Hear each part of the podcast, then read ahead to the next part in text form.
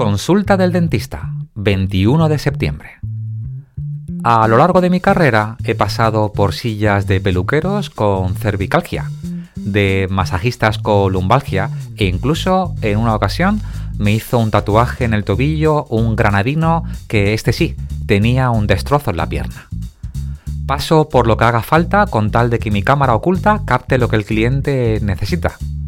Pero reconozco que los dentistas son mi pesadilla.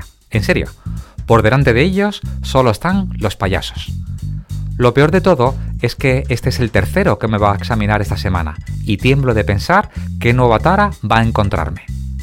El primero me dijo que tenía una caries y el segundo que tenía tres, aunque en realidad vengo a preguntar por un implante. Es un trabajo que me encarga un bufete de abogados contratado por una asociación de consumidores. Según reclaman, esta cadena dental publicita incluso por la televisión unos precios definitivos que al final se multiplican por 10. La segunda parte es que a veces los que prescriben el tratamiento son comerciales que visten batas blancas, por aquello de generar confianza. Hasta el momento, los resultados son óptimos. Según el anuncio, el implante cuesta 300 euros. El primer presupuesto, entre pitos y flautas, multiplica la cifra anunciada por 22. Que si te limo este diente para que quede mejor, que si te pongo un injerto de hueso en no sé dónde.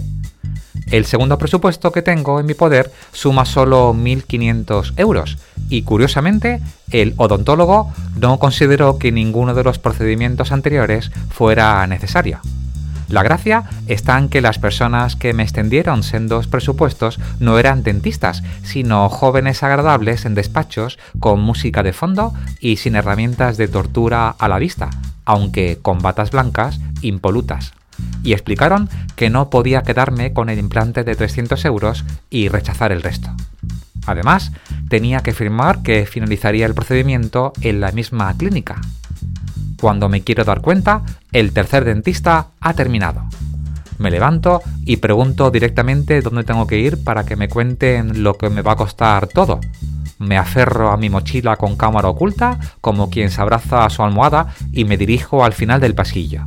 Sonrío al comercial de la bata blanca. No veo la hora de empezar con el papeleo.